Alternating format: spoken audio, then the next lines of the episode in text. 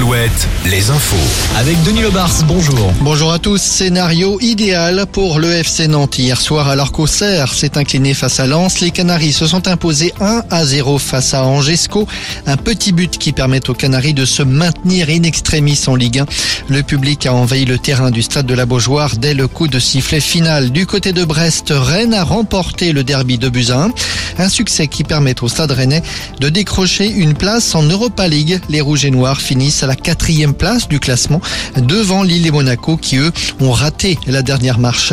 Le foot c'est aussi Foot Océane, le retour de Foot Océane ce matin sur la plage de Saint-Jean-de-Mont.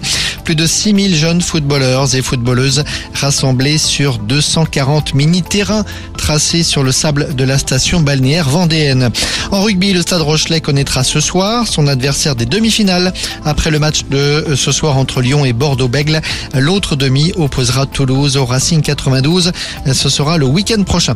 Et puis retour sur le match de vendredi soir à Bordeaux. Le spectateur qui a frappé et blessé un joueur est en garde à vue depuis hier. Il dit avoir disjoncté. Une marche des fiertés à La Rochelle hier soir. Plus de 2000 personnes ont défilé en musique et en couleur dans les rues du centre-ville. Les antibassines annoncent un convoi de l'eau pour cet été. Un convoi qui partira de Sainte-Soline le 18 août pour arriver à Paris le 27. Il se fera en tracteur et à vélo. Un mégoton se tenait hier dans les villes de France. Des dizaines de milliers, des centaines de milliers de mégots ont été ramassés par des bénévoles.